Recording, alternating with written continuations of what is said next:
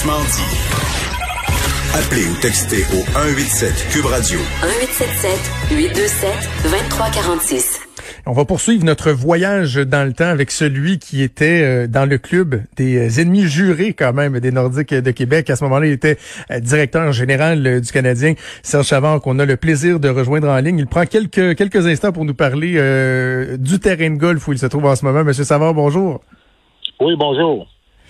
Eh, dites-moi, euh, lorsque c'est euh, survenu le, déménagement des, euh, des, Nordiques, j'imagine que vous, de votre position, vous le voyez venir, ça, ça, devait être assez inévitable, parce que ça faisait longtemps que dans votre tête, c'était pratiquement quoi, de l'acquis que les Nordiques étaient pour finir par déménager, ou il y avait un certain élément de surprise quand même? Non, il n'y avait pas d'élément de surprise, parce que surtout à l'interne, dans la Ligue nationale, on savait que, que le, l'entente était sur le, point de, d'être d'être fait. Là. Euh, les rumeurs, c'était pas juste des rumeurs. À l'intérieur de la Ligue, il y avait beaucoup d'informations que l'équipe était pour être vendue à, à Denver. Euh, à ce moment-là, il n'y avait pas de cap salarial. Puis je pense, je pense que, les Nordiques avec euh, avec Marcel et au but, Mike Marcel au but à cette époque-là, voyait pas euh, le jour de la rentabilité dans le futur, parce que les Nordiques, je pense bien que c'était une équipe qui qui, qui perdait pas d'argent à cette époque-là. Et naturellement, le cap salarial est arrivé plus tard. Euh, en tout cas, c'est malheureux, c'est malheureux. Puis on a subi le même sort avec les, Expos à Montréal, deux équipes qui ont quitté. Puis deux, deux, deux villes qui essaient de récupérer leur équipe à peu près à 10-15 fois le coût qu'ils ont vendu. Là. Incroyable. Hein. Euh, dites-moi, pour euh, les, plus jeunes qui nous écoutent, là, on a l'impression que de nos jours, des rivalités comme celle euh, qui existait entre les Nordiques et les Canadiens, ils sont de plus en plus rares. Parlez-nous un peu de, comment vous, vous viviez cette rivalité-là. Est-ce que chaque match contre les Nordiques, là, c'est-tu entouré sur le calendrier ou comment qu'on envisageait une partie ou même une ben, série? Ben, il y avait, la rivalité, j'aurais aimé que ce soit une, une plus belle rivalité parce que ça devenait très personnel. Euh, le monde, le monde ne s'aimait pas. Le monde de Montréal n'aimait pas le monde de Québec. Le monde de Québec n'aimait pas le, monde de Montréal. C'était amplifié euh, par la presse écrite et parlée. Il y avait même euh, des, des, des altercations sur la galerie de presse. Alors, c'est pas c'est pas une rivalité, là. pas une, ça aurait pu être une plus belle rivalité. ça aurait pu être plus simple que ça l'a été, malheureusement. Ouais. Euh, Dites-moi, euh, le, le, il y a bien des gens qui se posent des questions sur euh, les impacts que ça a eu sur le club de hockey canadien. Puis j'avais bien hâte de vous entendre là-dessus parce que quand on pense par exemple à la, la, la prépondérance des, des, joueurs québécois dans, dans, dans, les équipes autant du côté des Nordiques que du côté du Canadien, euh, la sensibilité, la sensibilité aux frais, aux faits francophones, à, aux produits qui est mis sur la glace, la qualité du produit. Il y a bien des gens qui disent les Nordiques avaient pour effet de, de, de pousser dans le derrière un peu euh, les Canadiens. Est-ce que, est-ce que vous partagez cette opinion-là? Oui, ben je, l'ai bien décrit dans mon livre, cette situation-là.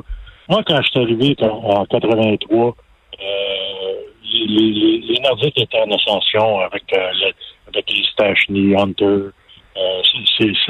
ça, regardait comme une équipe de l'année. D'ailleurs, ils ont gagné l'année l'année après qu'ils ont quitté Québec. Ils ont gagné la Coupe Stanley. Ah oui. Mais, mais, mais moi, on, regardait ça, puis on, voulait on voulait que le, club hockey canadien, c'était quand même le club numéro un de la province de Québec. On ne voulait pas devenir le club numéro deux.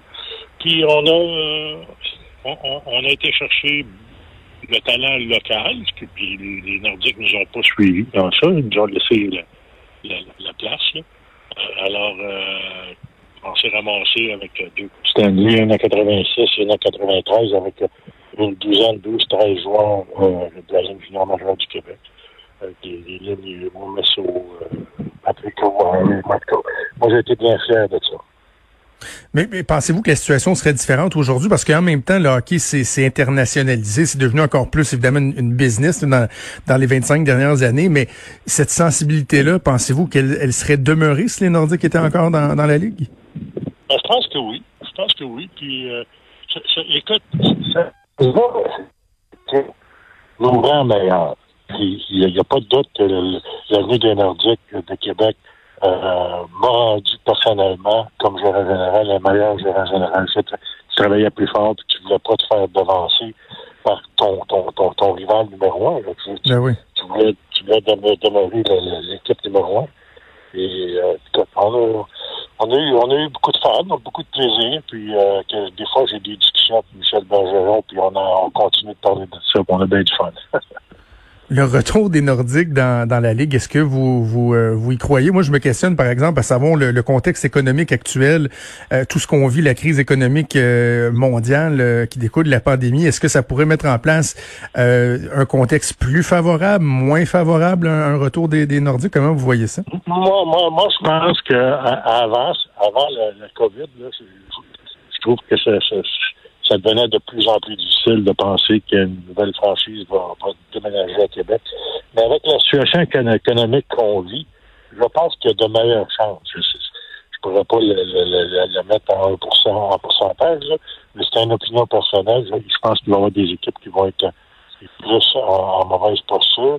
Je pense que la ligne nationale elle-même va être en moins bonne posture qu'elle était avant.